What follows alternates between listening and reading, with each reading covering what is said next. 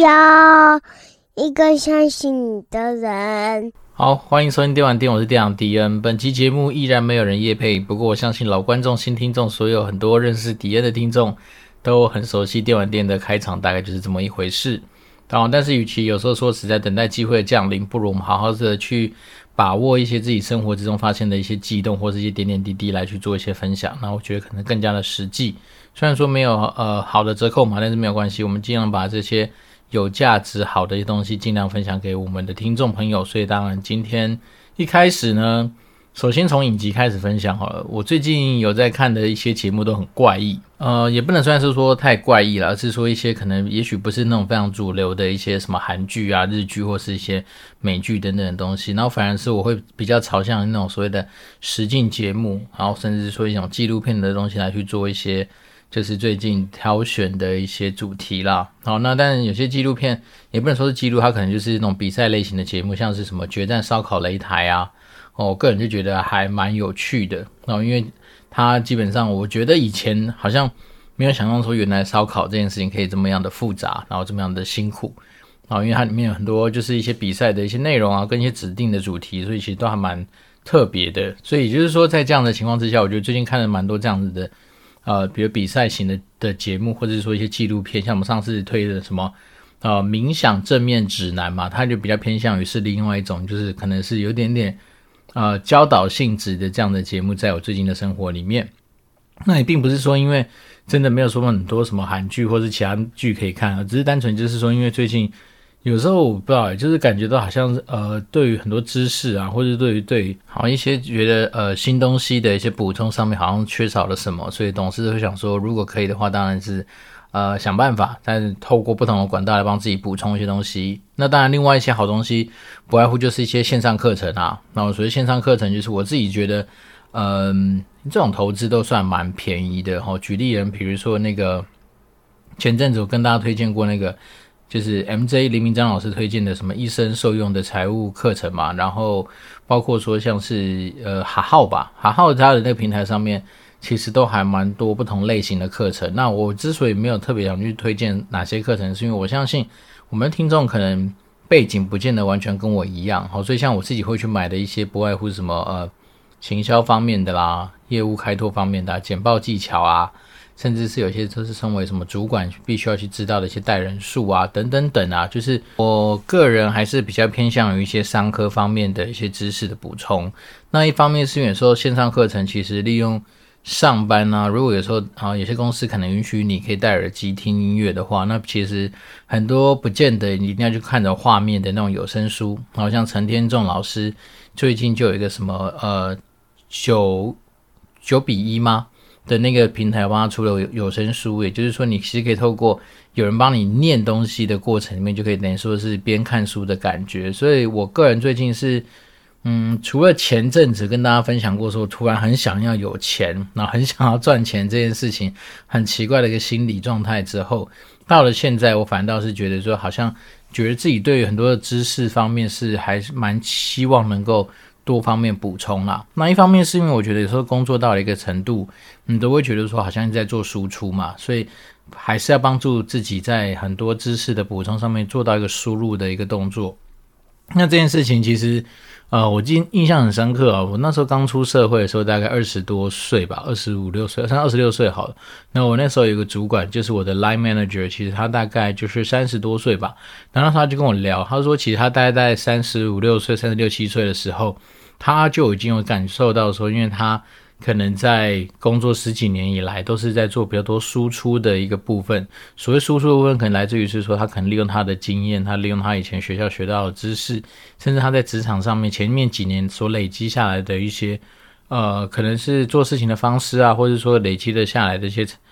产业相关的知识，所以他一直在做一些输出的动作。那他就会觉得说，他其实人真的到某一个程度的时候，还是必须要做到很多。输入的动作，那这个东西，呃，同理可证啊，就是用到那个 podcast 的制作上面也是一样。因为前阵子跟很多的 podcast 在做一些交流的时候，其实就有一些呃同业吗？好好，都是这个就是算是播客圈的人，他们就有提到说，如果有的时候呃没有适时的去帮自己做一些输入的东西的时候，你就会发现，可能你在谈的一些内容，或者说你在呃做的一些节目的品质上面，可能就会受到影响。那当然这个东西，我觉得有时候也不用那么极端，是因为他们因此而就停更。那我不知道这个东西当然是为了停更找借口呢，还是怎么样？但是我个人会觉得是说，其实硬要到输入到某个程度再输出这件事情，其实也不用把想的这么样的狭隘哈。但对我来讲，其实。很多时候，我们就说我们在做节目，很多时候是小题大做嘛。那其实你你把握很多小主题，然后透过你可能平常生生活之中，或是说你在做很多工作上面的事情的时候，其实就可以把这些东西给补充下来。好，所以变成是说我倒是觉得输入其实它是一种嗯态度，或者说输入它就是一种习惯。那你就把它常常的把它放在自己的生活之中，把握就是让自己能够去吸收一些东西的时候，我觉得就算是一个应该没有那么困难的事情。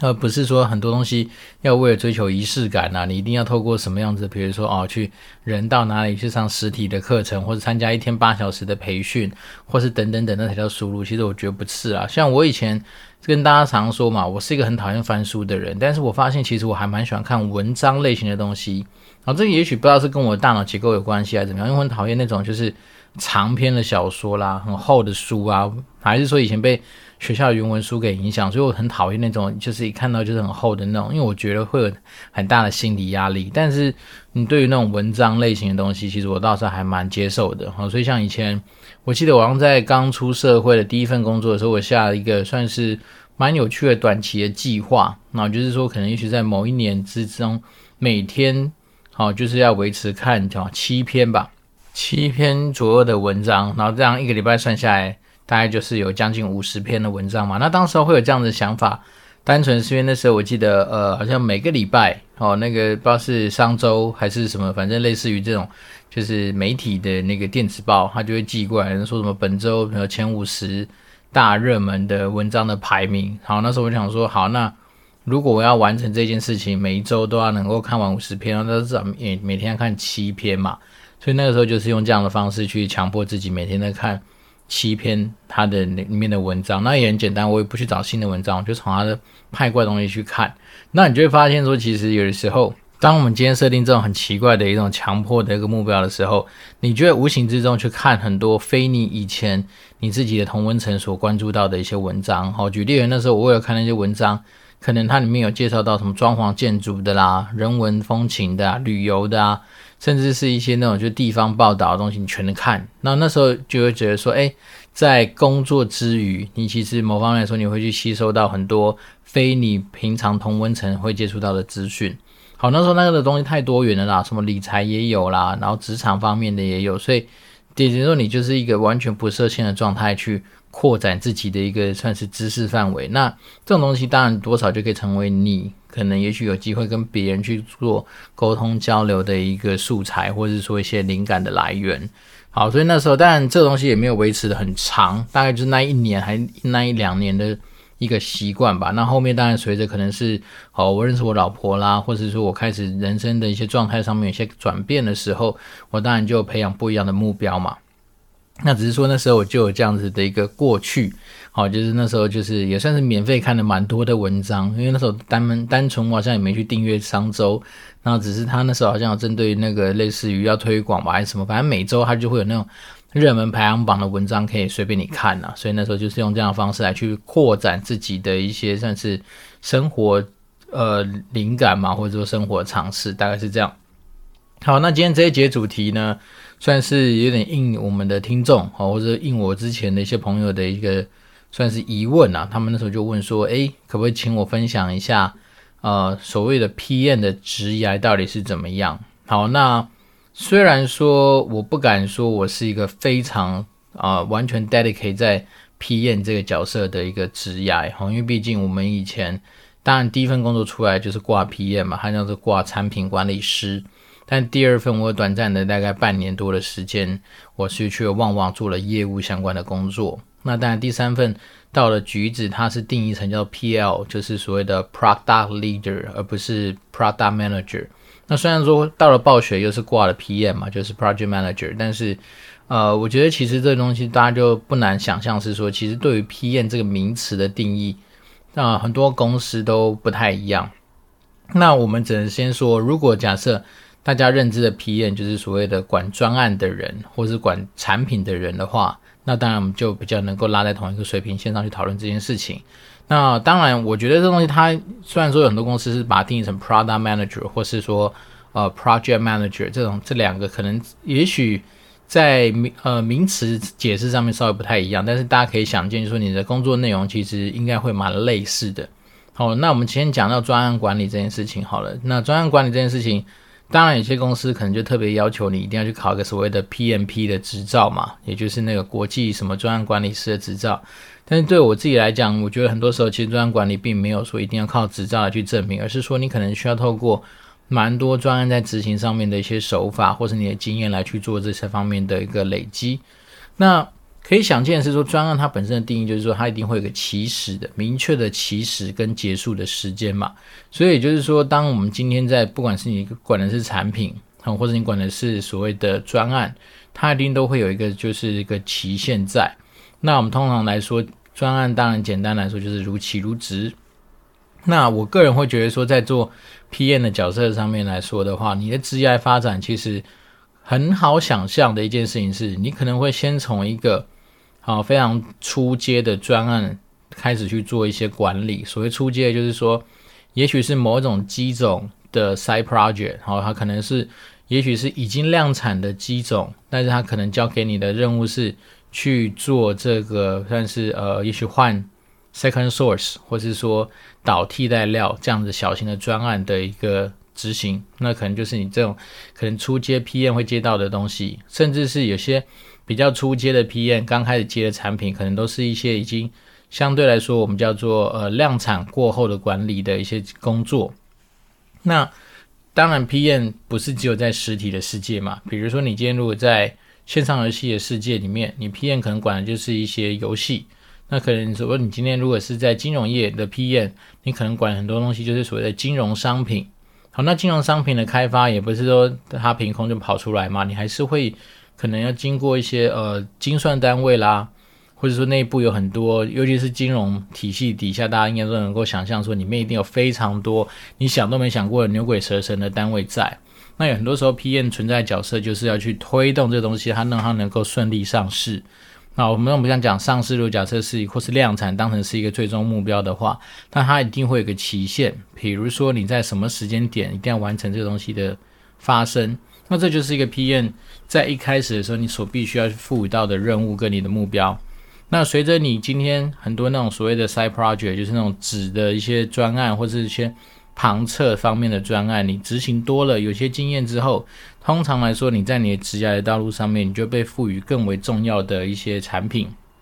举例而言，可能说你的营收规模占比越来越大的产品，或是说一些技术难度相对来说比较新、比较高的一些产品。那甚至是说，也可能是一些呃走在市场前端的一些开发案的这样子的一个执行，都有可能是在你的职业上面，你 PM 可能会随着你的技巧或者随着你的经验越来越精进之后，你所被赋予的任务就越来越大。那当然，随着 PM，很多人都会说，其实你通通常啦，如果没有意外往上走的话，它比较能够跟所谓的管理职这个东西会接轨。所谓管理职，就是说你可能以前是负责带专案，你管的是事情，那你要做的角色可能是跟很多跨单位的人或是不同 function 的人去做沟通跟协调。但是随着你今天带的呃产品越来越多之后，你有可能底下就会有人，那就变成是你可能是带其他几个 PM 这样子的一个小的 PM 的头。那也就是说，代表说你可能到时候你手上挂专案不会太多，但是你反而是协助你底下的 PM 去做蛮多他们专案上面的一些管理。那再来是说，我们刚讲管理职，其实 PM 很多时候，因为你今天有机会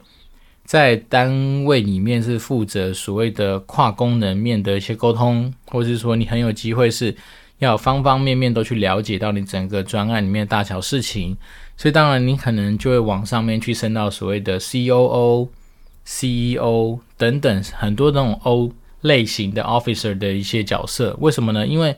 通常来说，CEO 简单来说，就是要管公司所有的方选的人嘛。那你今天 PM 本来在你的职业的发展过程里面，你就浑然天成的必须要去跟很多不同单位的人聊天，或者很多单位的人去沟通，所以自然而然你对这些人的熟悉跟掌握就会比其他很多单纯只是那种技术单位或是非常单一功能单位的人来说的话，你就更加的有经验，甚至更加有人脉。那大家也都知道，其实很多时候你升上去，并不是单单只是说你的能力多好，你就一定会升，而是很多时候你在人这件事情的支持度度上面，你可能就会第一个至少你的曝光度就会高，好，因为毕竟大家认识你。那第二个是说，如果说你今天带专案带得不错，通常来说你的专案的一些成效或是你的战功就会比较。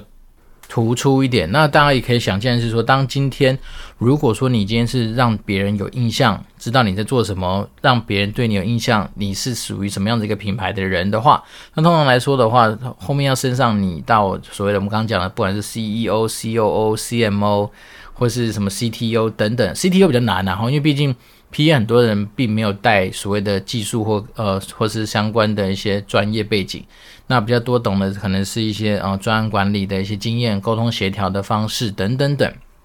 所以还是有蛮多 OK 等着他去发挥的。那我自己的观察其实是蛮多 PM 走到最后，真的都是往那些更高阶的一些管理职去发展，原因是因为。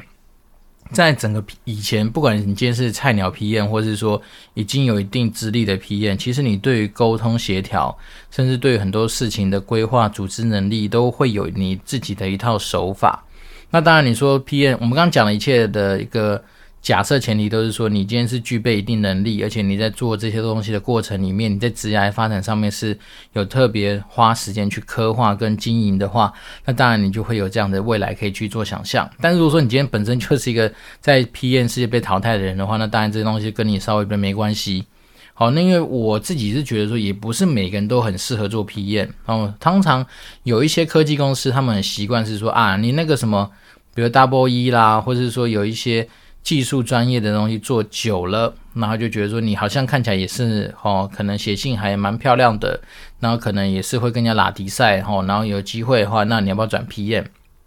但是这种跟纯粹我们这种商科出来的 PM，其实他们有时候在整个就是沟通协调的过程里面，多少还是会有一些不一样的事情。那当然最完美的情况一定是你本身具备着一些科技或是技术的专业，然后加上你拥有这些所谓商管啊，或是说呃管理方面的一些经验跟技巧，那这东西当然就是 win win，而且是最强大的一个算是 PM 的展现。好，因为像我那时候第一份工作，呃，带我的一个师傅。他本身就是以前从 Double E 然后转 PN 的人，哦，所以我必须说那种奇葩真的也是有人在。然后他整个带专案的过程里面就是强啊，为什么？因为基本上那个所谓的呃 RD Team 可能就很难糊弄他，因为本身他自己就是 Double E 出来的，所以呢，他在整个沟通的过程里面，他有时候就会甚至是跳下去帮我们的 RD 去解一些他们遇到的一些困难。那甚至我以前研究所有个同学，我也是觉得他真的非常奇葩。他以前是呃，算是做笔电软体方面的，应该算是软体方面的 PM 吧。好，那他就是每次就是被那些算是呃软体工程师，哦，常常就是说，哎，他就不懂为什么你解一个看起来不是很复杂或是很困难的一个 bug，可是一解可能要解的时间可能是用周来算的。所以他个人他就觉得嗯很不能理解，然后他就自己自学。哦，说真的就蛮强大的。我以前正大企研的同学，那他就自学一些有关于程式语法啦等等等的东西。然后之后呢，他甚至直接转职成所谓的软体工程师。然后好像有去了一些就是美商，而且是那种世界知名的一些呃，算是呃作业系统。服务的公司吧，所以我只能说，就是有这种奇葩在。那当然，他本身也是从 PM 出发。那你说从 PM 转回所谓技术端的工作，我相信在实务上的案例应该不多啦。那比较多，通常都是来自于说你本身具有一些呃，比如说呃科技啊、工程相关的一些背景，然后再跨足到 p n 这个领域。所以大家会觉得说，哎 p n 是不是这个地方呃好像很容易进来？嗯，我觉得很容易进来，也可能是。好，因为基本上很多时候专案它没有在完完全全到达它的那个终点之前，蛮多人都可以进来拉一拉，然后甚至可以装模作样。但是说实在的，我们毕竟最后 PM 的人就是要为了所谓的结果去做负责嘛，所以很多时候专案落赛啦，沟通协调有状况啊，那大家在其实很多时候在那种所谓的评分上面，就也可以无情的去给很多的回馈。那自然做不好的人，可能在这地方就会受到一些呃挫折，而选择可能到别的跑道去做发展。那甚至是我有遇到过这种，就是呃他的可能处事方式就是比较强硬，所以到处得罪。好，那当然后面大家开始公事公办之后，他可能相对来说比较没办法过得那么顺遂，那他也就会选择离开。所以变成是说，我觉得 PM 的职业发展来说的话。首先，对于很多公司来说，它一定是会有负责到所谓的产品啦。虽然说有些人他是用专案来去定义，但是每个专案其实就我们像以前我在 Keystar 的时候，我们的专案其实就是某一个产品。那我那时候做的是 Dell 的 Monitor，好像是 ST 二四二零吧。哦，大家如果有兴趣去查那个型号，你就知道多旧，十几年前的二十四寸的液晶荧幕。对，然后那时候他们就是用呃。他们叫做 project 的概念去定义它们，因为每一个 project 其实就是某一个机种。那 PM 的角色就是扮演是说，你今天从这个机种的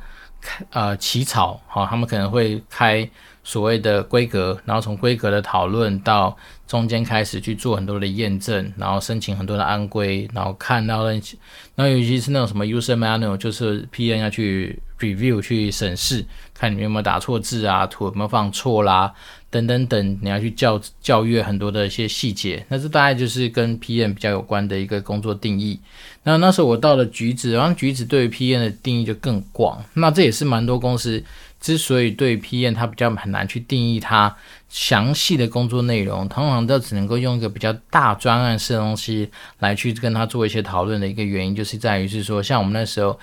就开玩笑说，凡是跟天堂有关的大小事情都跟我有关。好，所以举例而言，比如说行销预算的拿捏，行销预算的呃分配，那到比如说营收活动的一些规划。拿到比如说客服客诉案件的一些评估哈，比如说有人来是不是来骗钱的啊，或是来骗道具的啊，那你都要去做一些判断。那甚至有时候一些法律案件的东西也是你这个大 PN 要去管的。所以变成说 PN 它其实管的管辖的范围会包山包海。那如果说以回到我们刚刚一开始说的 PN 的职业到底会有什么样的发展，那你就可以想见是说。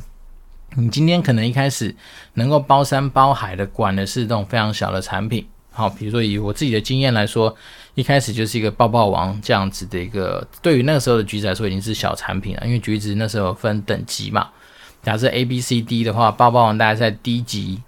左右的产品，那。接下来你可能就会随着你负责的案子的成绩不错，或者大家发现说你带专案虽然说也许不见得达标，但是你在带专案的过程里面，你的处事、你的很多事情的规划处理，其实都蛮有一定自己的一套方式的时候，那也就是简单的说，就是当老板对你的信赖度越来越高的时候，我们那时候就被赋予到说，比如 C 级的产品，哈，可能开始带了，比如说或是 B 级吧，那时候大家像是爱尔之光啦。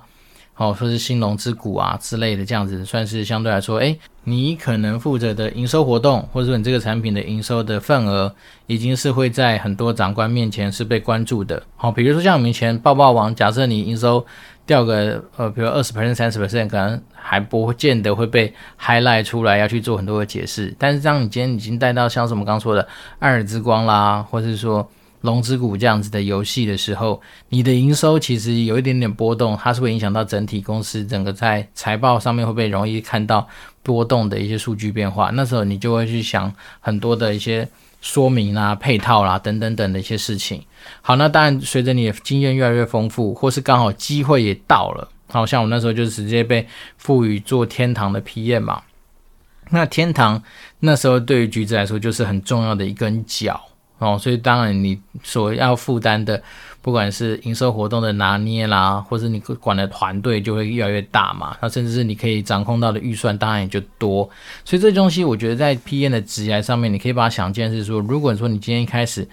负责的产品是小的，那未来一定会小中大，甚至是你可能会从量上面会变多嘛，比如说一个专案变两个专案，或者是两个专案变四个专案。但但是我也永远不要忘记啊，就是你人还的人的时间跟你自己的能力还是有所极限嘛。所以当你今天负责专案到某一个程度之后，你还是要选择跟老板说：“哎，不行，我专案太多了。”好，因为我曾经听过有个大前辈的一个案例是，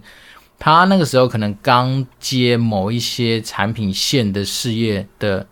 相关事业群相关的 PM，然后他说那时候已经手上机种真的太多了，他已经忙到基本上他直接跟他的老板说。我没有办法回任何一封 email，那因为我每天光是去不同的产品厅开会，就已经占据掉他基本上所有的时间。所以呢，他说唯一能够找到他的方式，就是说，如果你今天找得到我，然后你告诉我哪一封信一定要我下决策跟判断，那我就优优先针对那个东西来处理，要不然他没办法主动去浏览每天秀过来给他的那么多的 email。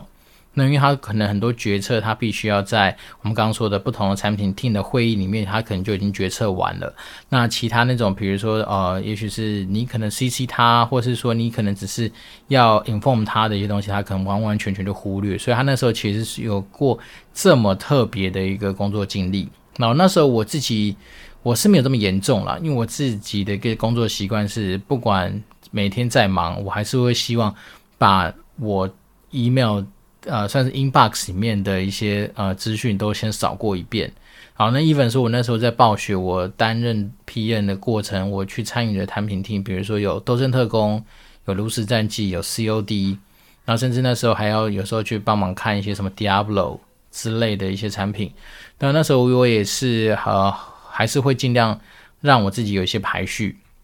所以说，你今天身为一个 PM 久了之后，你一定会知道说，你在你的工作职掌上面，你怎么样去定义很多事情的轻重缓急。那也因为这些东西，加上说，啊、呃，你可能有办法把事情的轻重缓急给定义清楚，然后都能够让他们达到应该要有的一个呃产出。好，举例，比如那时候我在我在暴雪。参与过不同的 team，然后哪次我们会有一些所谓的专案会议，那你至少要先确保专案会议上面得到的资讯都是大家所需要的，然后你能够帮大家掌握到说他们所需要的资讯，你能够协助整个 team 在运作上面能够下正确的判断，等等等。那当然你的 P N 角色就已经会发挥出来。所以我自己是觉得说，在 P N 职涯上面，嗯。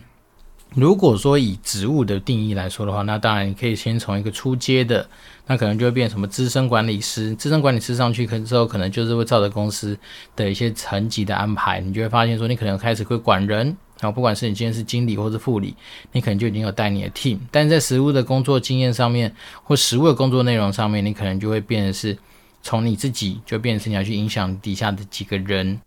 然后你接下来可能你的层级就会越来越丰富，然后越来越多元，就是说你影响的人就越来越多。那当然一开始可能就是会从三五个人的小 team 开始带，然后带带带之后，你就可能会越来越大，就可能会变成是说你有机会去接触到说呃更多的部门。然后举例人，比如说你可能从本来小 team，接下来你可能会带到部门，部门多了之后就变成一个处，那可能处带多了之后就可能变成一个事业群，那慢慢的往上走。所以当然你的头衔就会可能从一个什么 PM。变成 PM lead，然后再可能变成是一个 PM 的 director，或是说，因为一般来说 PM lead 上去可能就是 PM manager，manager 上去可能就 director，那 director 上去之后可能就变成 officer 之类这样子的一个层级上面的安排。所以其实也不难想象说你在 PM 的所谓的职业发展上面，大概就会是比较朝向的是说，哦，从你一个人啊修身齐家治国平天下嘛，就是啊、自己一个人变成啊、可能带三五个人，然后三五个人变成是。接下来可能是用几十个人来算，那可能还就越来越大。那但是通常来说，当你带到所谓的部门处，或是说更大的一个事业体的时候，你底下其实管的人也没有到你想象中的那么多。因为就管理学这个东西它的定义来说的话，最有效率大概就是六到八个人，可能就会是一个你可以管辖范围的一个直属嘛。所以变成是说，你也许当到的所有不管是 CEO、COO，或是说刚刚我们讲的是呃。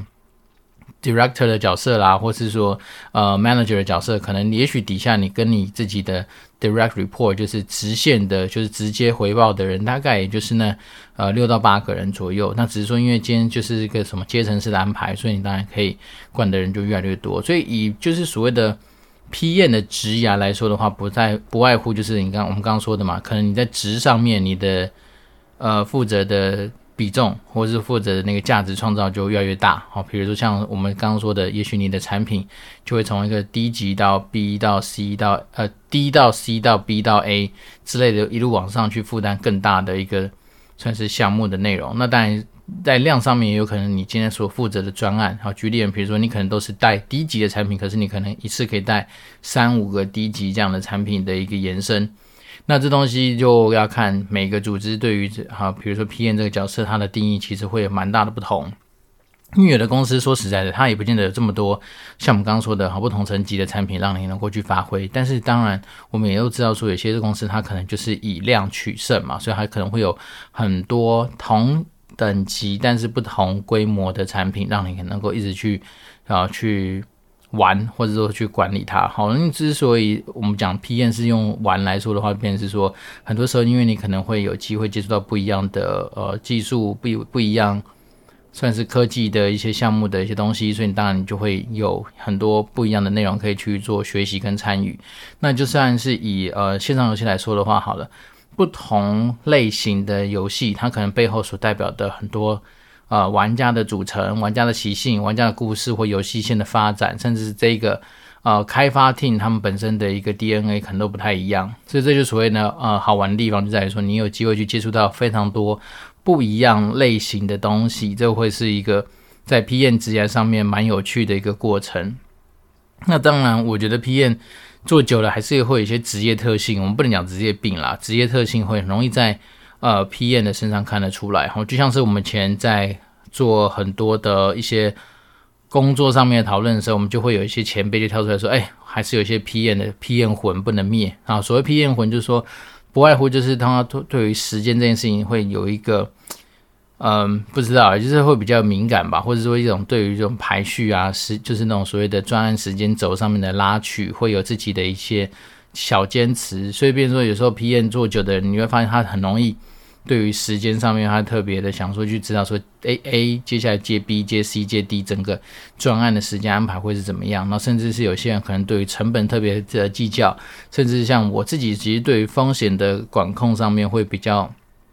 在乎啦。也就是说，呃，不能是所有事情都只往好的面向去想，而是说，那我们就会想说，那 What the fuck moment 出现了怎么办？好，比如说，或是说有些风险，呃，有没有可能在尽早，我们先做一些沙盘推演，能够让这些，呃，可能不可能，你讲讲，就是你有可能没办法掌握的东西，但至少能够在想象的过程中先把它想过一遍。所以，便是说，每个人其实对于 PM 来说，当然最简单就是如期如质去把东西给 deliver 出来。但是，有很多人在乎的观点，或者说培养出来的职业的，呃，不能职业病嘛，就是我刚刚说的职业习性，就会有从 PM 身上看得出来。所以，如期如职，那当然就是。时间，然后品质、风险等等，类似于这样的东西。好，那今天，嗯，今天我老实说，算是一个比较特别的一个时间，就是这算是如果说大家有机会，然后收听到首播版的话，你会发现内容可能跟现在不太一样。一方面是因为。呃，我自己昨天在录这个东西的时候，我觉得其实整个状况不是特别的好，所以呢，今天算是第二次来去把这个东西给完完全全的重这一小段啊，重新再录了一遍。那不外乎，当然就是因为想说让我自己的。呃，整个语速节奏能够维持一致，好，因为我记得我昨昨天更新的那个首播版，我觉得其实效果真的蛮不好的。那一方面是因为那个时候可能刚弄完小孩子，然后在睡完觉之后再起来录，然后我就发现说，哇，整个讲话的节奏跟那个声调啊，其实会让我自己都蛮不能够接受的。所以大家如果有幸听到今天这一段的话，其实算是第二次再重新录。那今天时间当然就是从礼拜二跨到礼拜三，那当然。在原本内容就是要跟大家稍微分享，像是说，因为今年可能我跟我老婆有达到一个共识，就是我们还是要必须为了自己的健康去做一些调整，所以接下来可能在呃节目更新的时间上面，也许首播都会设定在礼拜二左右。好，但如果可以的话，我还是希望能够在呃自己能够掌握的时间之内，让我们的节目维持在一四能够做更新，但是。照我们的排班的计划上面来说的话，通常我应该是二五会比较有空来做录音。好，所以总之呢，就是先跟大家下一个警语，就是说，也许今年的更新时间会是一二，或是呃四五这几个时时间会去做这样子的一个 swap 的一个调整，而不会像说可能在去年一整年都是维持在一四这样子的一个时间轴。那就让大家稍微先有一个感受。那今天当然就是一样。没有新的听众留言，所以我们当然就可以很快的在啊、更新一下汐止这边的一个气候之后结束。那在礼拜二的晚上，其实还是有点湿湿冷冷的。那今天礼拜三下午就已经比较好一点点了，就是相对来说户外是没有太多的呃下雨的状况，但是还是比较偏凉，所以大家出门记得多穿件衣服。那雨具当然还是备着比较好，因为毕竟这时候其实阴晴不定。如果说你因此而，比如说哦被淋到雨而影响到自己的心情，那就得不偿失。好，那当然我们最后还是赶快把握时间，就是请大家，如果呃喜欢电玩店的内容，或是你。可能有期待哪些主题，你希望能够听到的话，当然都还是希望透过 communicatedwd@gmail.com 来跟我做一些联系。那当然更好的话就是透过 Apple Podcast 五星留言，那你的一个五星留言就会给我很莫大的鼓励。那感谢大家，那我们当然就持续保持联络。这边是电玩店，我是店长 D N。那祝福大家有一个愉快的一周，拜拜。